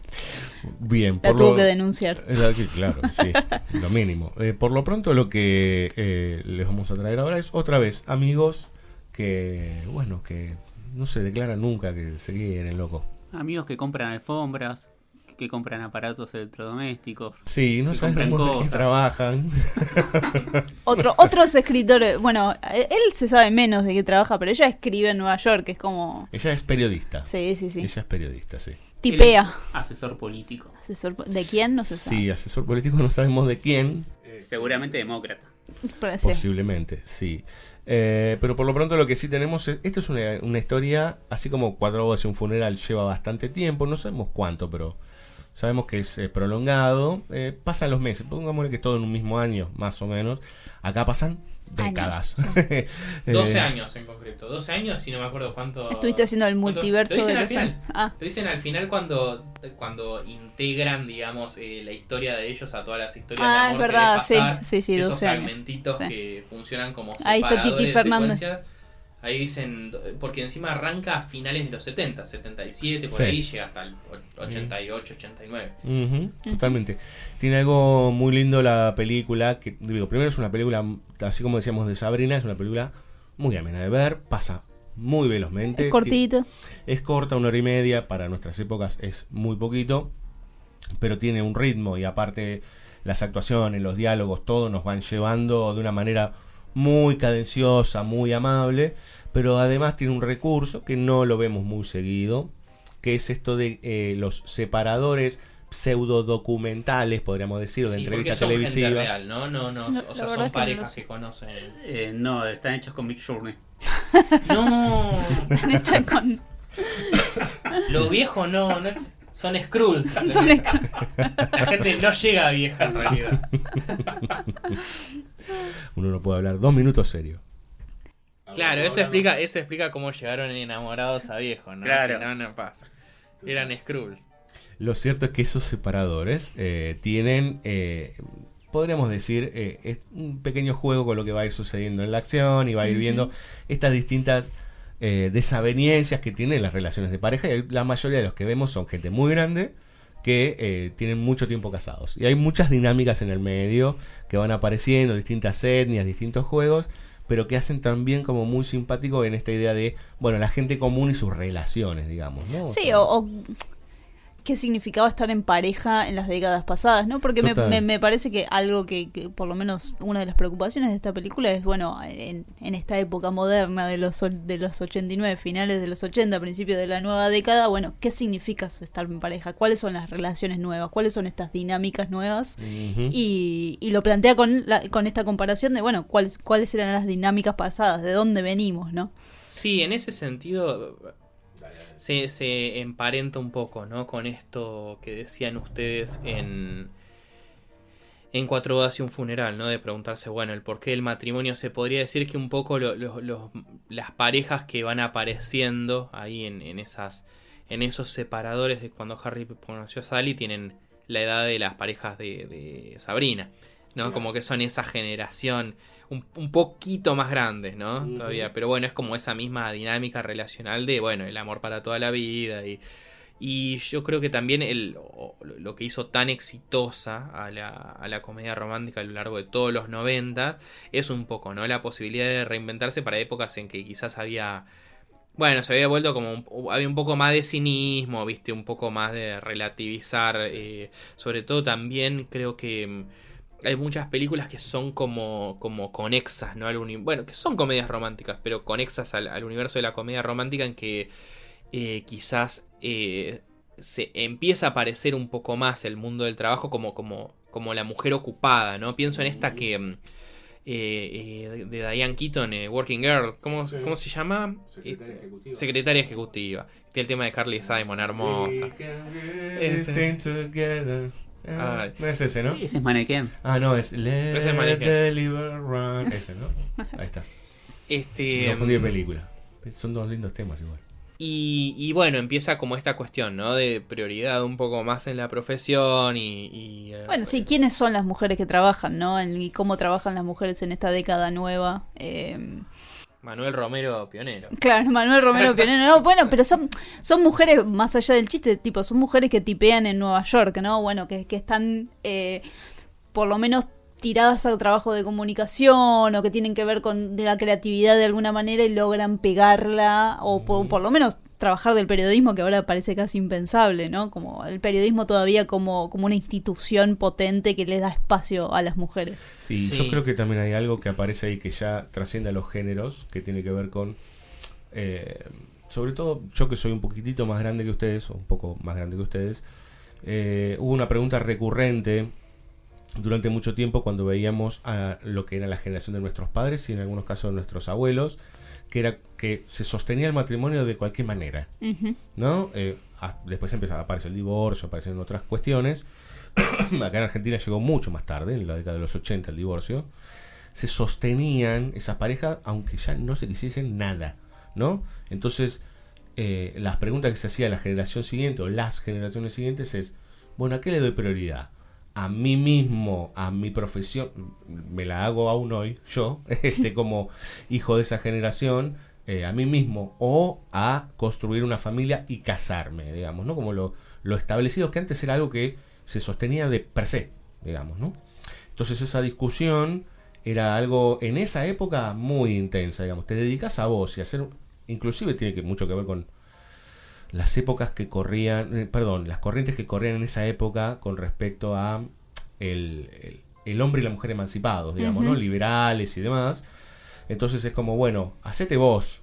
Este, y por ahí, bueno, vas a tener que tener hijos a los 50, qué sé yo, si quieres tener hijos, si no, no tengas hijos, no pasa nada, o no te cases, o no tengas compromisos, digamos, Sí, ¿no? claro. O, o esas cómo, contradicciones. claro, cómo lo sostenés, sobre todo esto de sobre todo en el género en el género en el rol de la mujer de bueno cómo sostenés esta dicotomía de que por un lado se to- todavía culturalmente se te pide la familia pero por el otro lado también a la vez se te pide la, la emancipación Y, y nada, y, y cómo sostenés esta dicotomía, a qué, le das ma- a qué le das más importancia. Y acá es cuando yo decía que vemos como el reverso de Sabrina, donde ella ahora es la pragmática, ¿no? Y él es el que tiene Sí, el espacio. lo dice, las mujeres son, pragmáticas. Pragmáticas, claro. Bueno, que hablan, no, bueno, lo gracioso es que hablan de Humphrey Bogart, hablan de Casablanca, no de, de Coso. Pero dice, Ingrid Bergman es pragmática como todo. Sí, que después ella misma dice, como yo no podría haber dicho nunca eso, ¿no? Del principio, eh, que ella dice, bueno, está bien que se haya ido con Víctor Laszlo. Algo que para esa época tal vez todavía estaba establecido o que escuchaba de sus padres, ¿no? Que la, la pareja se tiene que sostener. Pero después ella le dice, no, yo no, digo, 10 años después, no, no, yo no podría ser así, no podría. ¿No? Como el cambio también en el vínculo con el contexto y con lo que va pasando a, a nivel social. Pero inclusive Billy Crystal, digamos, ¿no? El personaje de Harry, que al principio es un canchero, es un forro, pues le hace unas preguntas terribles, a ella la trata de una tarada. Y después él como que... Es él- insoportable al él- principio. Él se come el primer cachetazo de su ex mujer y es como que él cambia, ¿no? Tiene una cosa medio depresiva, como medio bajo. Sí, yo, yo creo que también pasa, bueno, a, a la vez como eso, como que la, mujer de los 90, más allá de que está esta cuestión de, el de qué viven, ¿no? Eh, por lo menos se enuncia que está ocupada, ¿no? Como no pensando en el amor, el amor, como diría Diorio. Em, pero... mm, Y creo que con respecto a los hombres, esto está un poco en, en eh, Cuatro Bodas y un Funeral. Hay como un, un- una mirada un poco más eh, incisiva, ¿no? Con respecto a, a los hombres de, de cierta edad que, que no llegan a, que no se han casado, que no, no se sentaron ca- cabeza, que empiezan a verlos como un poco gaga, ¿viste? Que está como, como e- esta, per- esta persona, digamos, cinematográfica de Hugh Grant, de chabón que es bueno, como medio inocente y encantador y bueno, pero pasa la película y decís, bueno, sos medio boludo, boludo. Sí. Flaco. y con Billy Crystal lo mismo, que en un mundo decís como, bueno, al principio es gracioso y comprador y, y cara rota, bueno, y insoportable, pero después es como, dale hermano, digo, estás llegando a los 40, eso es un boludo.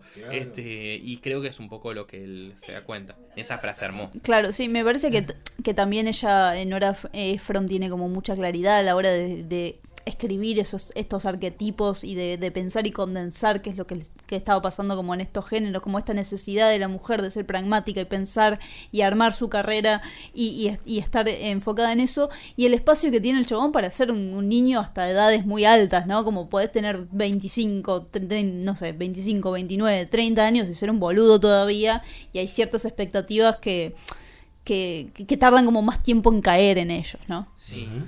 Me parece que, eh, bueno, tiene varias frases. La película tiene varias escenas muy recordadas, pero pensaba que también ellos van saliendo con otras y otros.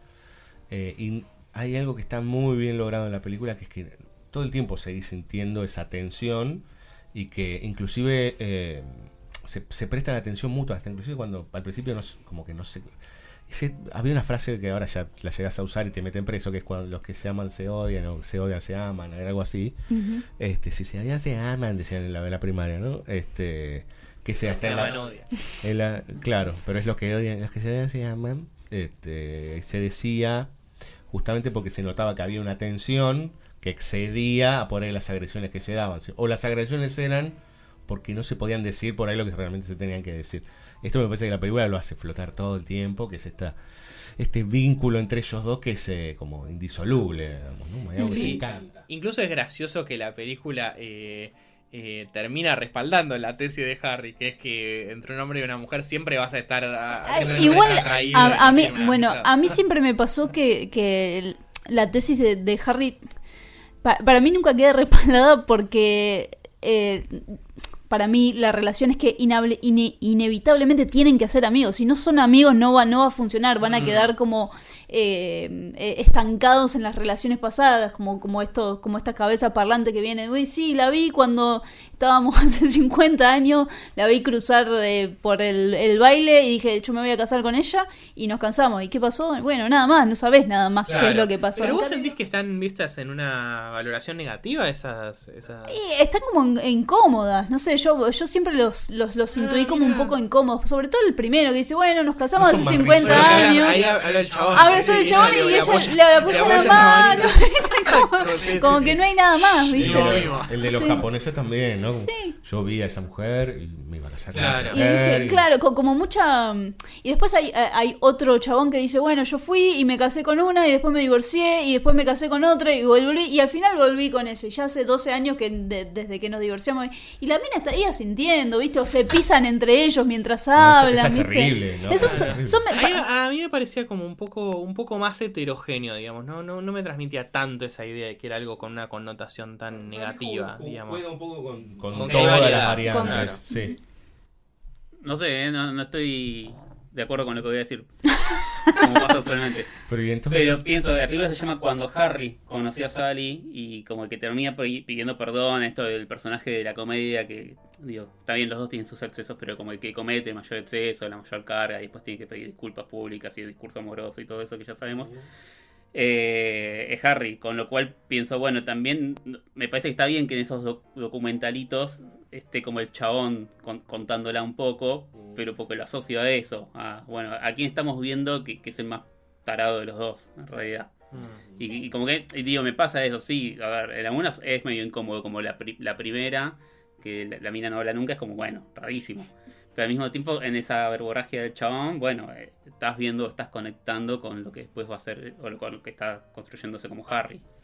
Claro, a mí, a mí siempre me quedó como, como esa tesis clara de que, bueno, eh, necesitan ser amigos como para conectar. eh, y, la película termina, lo último que se dicen antes de que ellos pasen a hacer la cabeza parlantes es que él le habla de la canción que están escuchando y le dice yo nunca la entendí y ella le dice es una al final es una canción sobre dos viejos amigos. Claro, lo entiendo, o sea, un poco en el sentido que, que Harry está muy en el plan tipo eh, pedazo de carne al mango. Claro. Como claro, sí, sí, sí. devorador de- No, eh, para mí es como una tesis, claro, la, sí. la tesis de la película sostiene que de repente el tipo y la chica se tienen que gustar, tienen que tener algo en común bien, para poder sí. Eh, sostener una relación. Igual por ahí es algo paradojal de, bueno, en algún punto los dos tienen razón, porque él dice, bueno, no vamos a poder ser amigos. Y no, no pueden ser amigos. Tienen que ser otra cosa. Yo creo que eso termina de o ellos no se hacen cargo o, o tienen que después efectivamente hacerlo en el momento que se acuestan, digamos. ¿no? Como después de esto qué. Claro, Digamos, o sea, ahí sí, hay sí, otra en, cosa. en este sentido quizás más maduro de que eh, un amor duradero es un poco una amistad también, ¿no? Porque si no es Pues todo- si no, claro. todo- Es el comienzo de una hermosa amistad Amistad. y está Casa Blanca en la película, digamos, ¿no? Sí, sí, va mucho. A ver, eh, acá les habla alguien que está hace mucho tiempo y que en realidad En la Tierra. en la Tierra hace mucho más. Este, es- en el negocio del amor. Hablé con tan... Eso suena a calle Yerbal, eh, Brandani, si suena a calle Yerbal de noche, eh, negocio del amor. No, pero que hay una cantidad de, de- de ingredientes y de cuestiones que, que- que exceden a lo que se entiende como, inclusive como el amor romántico, y por el otro lado con la cuestión meramente sexual, digamos, ¿no? O sea, hay una cantidad de cuestiones que empiezan a armarse alrededor que son pero mucho más complejas. E inclusive si uno se corre del lu- lugar de pareja, entre las amistades, digo, ¿no? Entre hombres y entre hombres y mujeres, hay una cantidad de, vamos a ponerlo en estos términos, erotismos que son todo el tiempo una tensión, digamos, ¿no? Este, Mm. El famoso homoerotismo entre los héroes, digo, es algo que es así, digamos, no, no es que, lo voy a decir así en criollo, no es que se quieren coger todos entre todos. sino Pero que Freud y Sam, eso- medio que Pero, claro, si dijo Freud, no quiere... Pero Aquiles con Patroclo. Patroclo, bueno. Patroclo cobró. Este, pero... Con Ben Hur, con el otro, con, con Mesala. Bueno, ahí es como un amor no correspondido, ¿no? Por lo menos en lo de Mel- William Wyler. Con que Mesala le gusta. Escuché Julian Wyler. Julian Wyler. No, pero por ejemplo, en el, en el, en el western o en las películas de Howard Hawks, eso es muy Río fuerte. Rojo y las pistolas. Totalmente, totalmente, sí. sí. Se dicen intercambiamos pistolas, o sea, es como muy, muy fuerte. Y de digamos. ahí Se derecho. me hace como gay, diría. diría Estos hombres casados. De, de ahí derecho secreto en la montaña. Eh, ¿Por qué no? Digamos. Eh, pero eh, lo que eh, pienso es que esto del hacerse cargo eh, de lo que, ar- lo que arma todas las desavenencias previas, digamos, eso para eso tiene que llegar hasta el final del final del final. Digo, es como, son dos que les cuesta mucho tomar decisiones. Y son digamos, dos ¿no? insoportables también, pero son, dos- queribles. dos- sí, a ver. Y es increíble porque nosotros desde afuera vemos todo el tiempo que funcionan ellos dos. Funciona, la escena eh, previa a que ellos se acuesten, en donde ella eh, se acuerda de su ex Y ella le dice, esto me llegando a los 40, ¿cómo a los 40? Te faltan 8 años para llegar a los 40.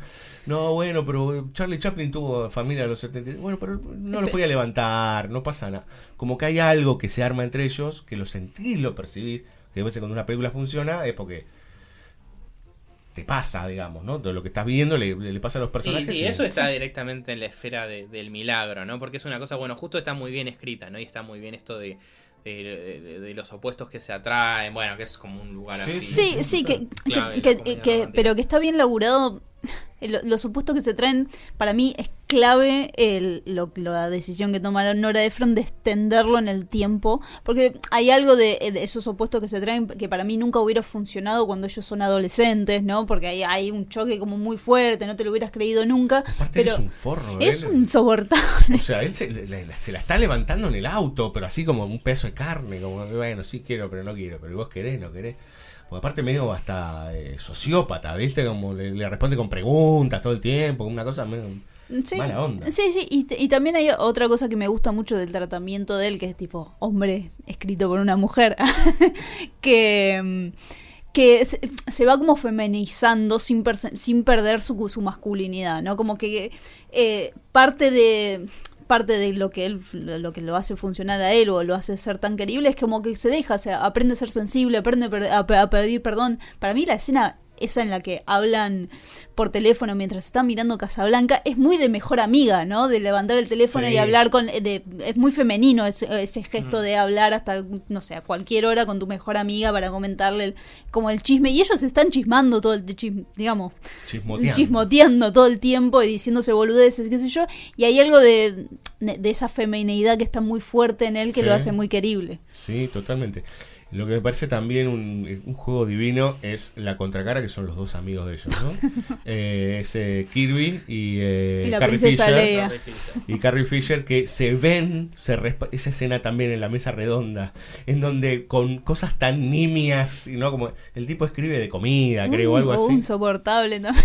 No, no, pero viste que como se ven y se aparte de eso lo escribí yo. Ay, me encantó. Es no como sé el qué. sueño de un chabón. La escena, la escena en, que se en que se suben al taxi es como, me voy a tomar un taxi. Yo también, yo también. Como, ya está, listo, eso ya está destinado a durar, ya fue. eh, cuando Harry conoció a Sally, tiene mucho de ese, de ese sabor retro, que para mí también lo saca mucho de, de Woody Allen, que bueno, también musicaliza mucho con jazz. O sea, ya, ya me parece que un poco la matriz de... de- La cara de villano nombraste a Woody Allen y se derritió. ¿Qué? No, no, no. Ah. Chicos, es una comedia liberal que es como lo que quisiera escribir Sebastián Wainwright. Es, es el sueño húmedo de Sebastián Wainwright, esta película. Pero no estás de acuerdo en que es como muy heredera de... Es moderna, por, es moderna por liberal y positivista, nada más. Dios santo. Llegó Moreno. Bueno, moderna, de acuerdo a la, la, las, eh, a la mentalidad de la época que salió. Buah. No, ya se llegó, Buah. Darth Vader, llegó Darth Vader. Eh, Buah. Em, no, que en ese sentido creo que un poco... 10 años antes, eh, un poco el molde para lo que es cuando Harry conoció a Sally está con Annie Hall. Este, en este sentido, ¿no? De, de, Bueno. bueno, del jazz y de también recursos, ¿no? Narrativos y de montaje que, que de repente era, era más como Woody Allen mirando la Nouvelle Vague y diciendo vamos a descomponer un poco el relato. Sí, ta- también estos personajes que tienen reglas, ¿no? Que hablan sobre las reglas de las dinámicas de las relaciones, que las relaciones tienen que ser así, así y acá. También es algo como muy yankee, pero también como medio heredado de Woody, de Woody Allen y su neurosis de clasificar todo, ¿no? Porque en algún punto es, es muy una película de revista neoyorquina. El personaje de- Es una película neoyorquina. El personaje de Roman Lechman, este, que escribe, este, eh, No saben quién es Roman Lechman del otro lado. Sí, saben. No, son tan, no es tan viejo. Eh, pero digo, yo no sé qué escribía Nora Ephron, digo, para ganarse pan diario, pero me puedo imaginar que... Era, era medio como Annie Leibovitz, como, eh, ¿no? Como esos artículos de opinión. Ella escribía Bueno. para New Yorker también. Claro, o sea, entonces, bueno, más a mi favor, me, pienso que ese personaje es como muy Nora Ephron, no porque en términos de carácter, pero en términos de, de tipo de trabajo, donde, ah, tipo, no sé, las canchas de paddle son tipo el fútbol 5 de los 80 y todo eso así. Y bueno, esto es como ella, eh, ella sabiendo cómo se mueven las parejas en Nueva York, escribe esta película de cómo se mueven las parejas en Nueva York, pero al principio vienen de Chicago, vienen como de un lugar menor, viste, y están mal, están mal vestidos para lo que es la estética, la estética, perdón, para lo que es el look de la película, viste, como ah, bueno, vinieron estos pobretones que todavía no se saben peinar acá a Nueva York y ya en la siguiente vez que se encuentran ella está con, te- ah, tipo, parece una zafata y todo eso, ¿viste? Y, y ya empiezan a comprar cosas porque ya em- empiezan a laburar en Nueva York y tienen plata y tienen la tarjeta de crédito y empiezan a... Tienen casa a grande, paquetear. no sabes de qué laburan. Tiene la casa grande, Roman Lechman agarra una rueda de carreta de no sé de dónde. Car- Carrie Fisher, bueno, lee, Carrie Fisher. Este, ¿Qué, entonces, Carrie eh, Fisher qué hace? No, no, no, no, no tam- sabemos. también escribe. por lo que También escribe, es verdad. Ese es. A lo que ves como la película exuda esa amabilidad porque es como un wannabe o el que la ve tiene como esa sensación de Ay, me gustaría vivir esta vida porque tipo no están 10 horas peleando con un boludo del otro lado que les pide un video y no- Claro. no les bueno, dice cómo es, tiene que es ser. aspiracional. Este, Es aspiracional, Sí, eso quiere decir. Totalmente. Eh, Sí, Sí, claro. sí, en ese sentido, como bueno, Nancy Meyers es más, ¿no? Que, onda, Puede ser. Es como un poco. Sex and the City. Claro. Convengamos que en general, digo, más allá de lo de Nora Ephron, me parece que también tiene que ver con. eh, Rob Reiner tiene ese tono particularmente amable con el espectador. Después te pueden gustar o no, hay un montón de películas de Rob Reiner que son un espanto, son más. Sí, pero. Pero digo- tiene Stand By Me. sí, bueno, Tiene por la, eso. de- la, de presidente por un día.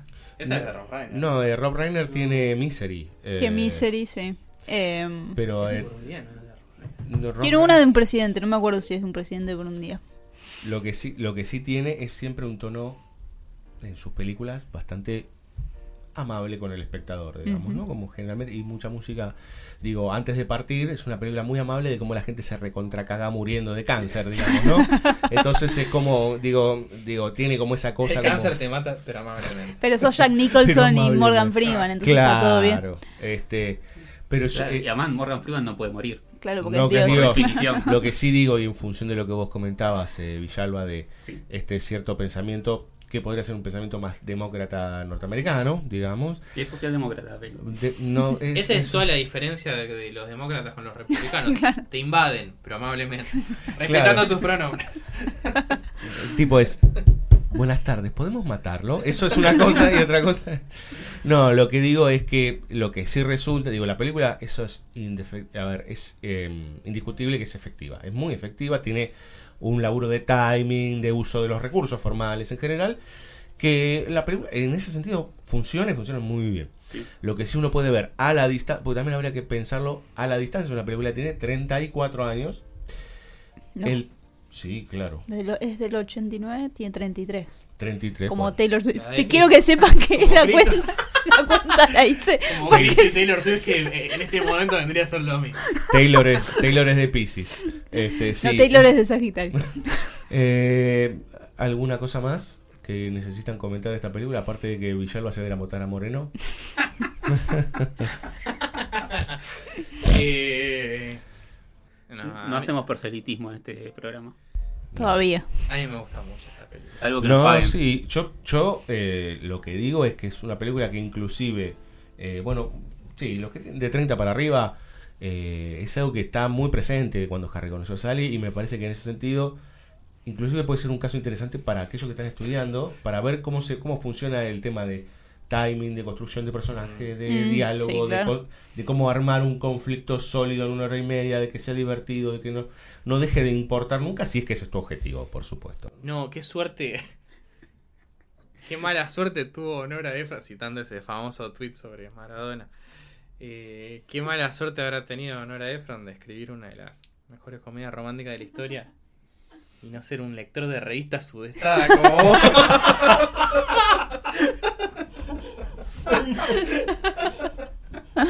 Ah, Villalba ha sido destruido en segundos. Menos sudestada, más loft en Manhattan. Nunca compré la sudestada, por suerte. Todavía. Un corto, una quebrada y ya volvemos. ¿Sabes que nos gusta el café? Te invitamos a pasar por cafecito.app barra BSO Radio para ayudarnos con una pequeña contribución. BSO, un varietal irresistible.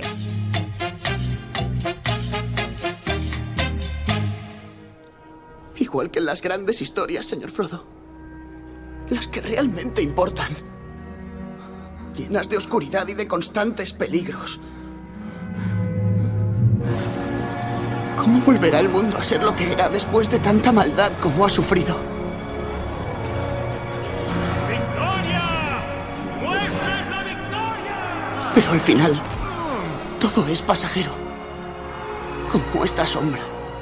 Incluso la oscuridad se acaba para dar paso a un nuevo día. Esas son las historias que llenan el corazón, porque tienen mucho sentido, aun cuando eres demasiado pequeño para entenderlas. Pero creo, señor Frodo, que ya lo entiendo. Ahora lo entiendo. BSO, temporada 11. Seguinos en bsoradio.com.ar, también en Spotify, iBooks, iTunes y Google Podcast.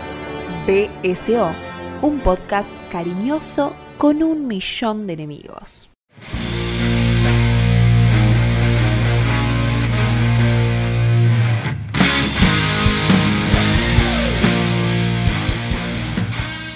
Muy bien, señoras y señores, nos retiramos. Se termina este. Eh, auspicia el partido de Como la las libertad grandes avanza. historias, señor Frodo. ¿Cómo, cómo? Vos sabés que cada vez que subimos un- a YouTube un capítulo me tiran el tema del copyright por eso, por el señor Fro, señor Fro. Este, ay Dios mío. Bueno, eh, terminó todo este derrotero de comedias eh, románticas. Hay un montón más para charlar y un montón más para seguir. eh, 28.000. Van a venir más, van a venir más. ¿Podemos Bueno. prometer más? Podemos Sí. prometer que la, la próxima vez voy a ver la película que me diga Diego. correcta. Claro, esta vez no fallo. Au- aunque sea, eh, no sé, intolerancia. Pónganle, si no quieren que la gente se confunda la película, pónganle otro nombre que no sea boda de esto. Claro, o todo mortal. Dejen de cansar, de casarse, che. Todo mortal, todo fatal, todo infernal, todo. Claro, ve, horrible. ve lo que pasa cuando igual de guionistas, los nombres los ponen los productores y se llaman así. Todas. Aguante Fran Drescher, loco. Eh, este, eh, nos hemos reído un montón, hace un montón que no estamos eh, acá al aire, eh, todo- casi todo el equipo de banda sonora original. Así que, eh, bueno, si, si ustedes no la pasaron bien, yo sí la pasé bien. Así que yo soy re liberal, así que me importa Yo la pito. pasé bien. Ah, feísimo. Yo comí risotto, hablé de la película, está, está- pero mejor imposible. Primero, El risotto ris- estaba- primero ris- Mejor imposible. Ahí tenemos una comedia, mejor Tenés imposible. otra. Ahí está. Eh, esa de neuróticos, ¿eh? Esa La de Tom Cruise. Gracias a todas y a todos del, del otro lado. Eh, los estaremos eh, esperando en el próximo capítulo para que le pongan play. Eh, arroba SEO Radio en cualquiera de nuestros canales Twitter, Instagram o Facebook. Ya no es más Twitter. Eh, ¿Por qué? ex.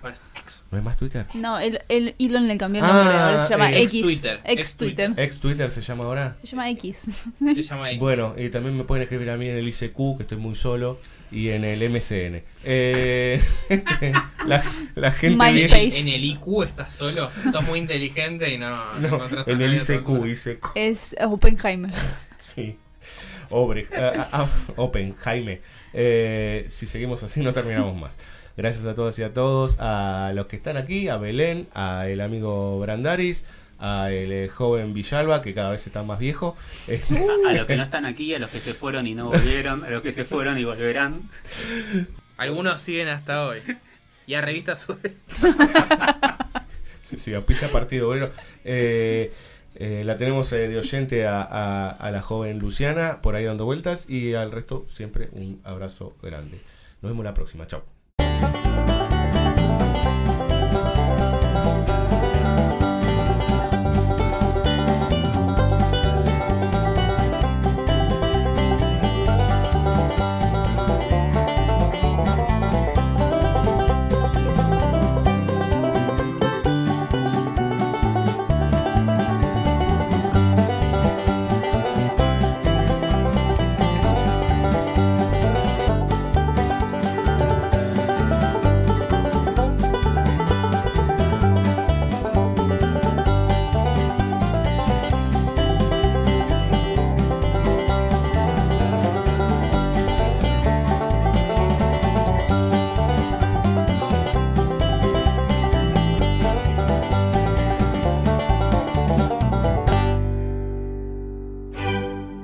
Nos vamos. Hasta el próximo capítulo. Te esperamos con... Nada. Como siempre. Seguinos en Spotify, iVoox y Google Podcast. www.bsoradio.com.ar También en Twitter, Instagram y Facebook como arroba BSO Radio. BSO, una lectura de carácter a, a la pipetoa. ¿Alguien revisa lo que me escriben estos tipos? Este capítulo fue realizado gracias al apoyo del programa de participación cultural, mecenazgo de la ciudad de Buenos Aires y de Fundación Itaú Argentina.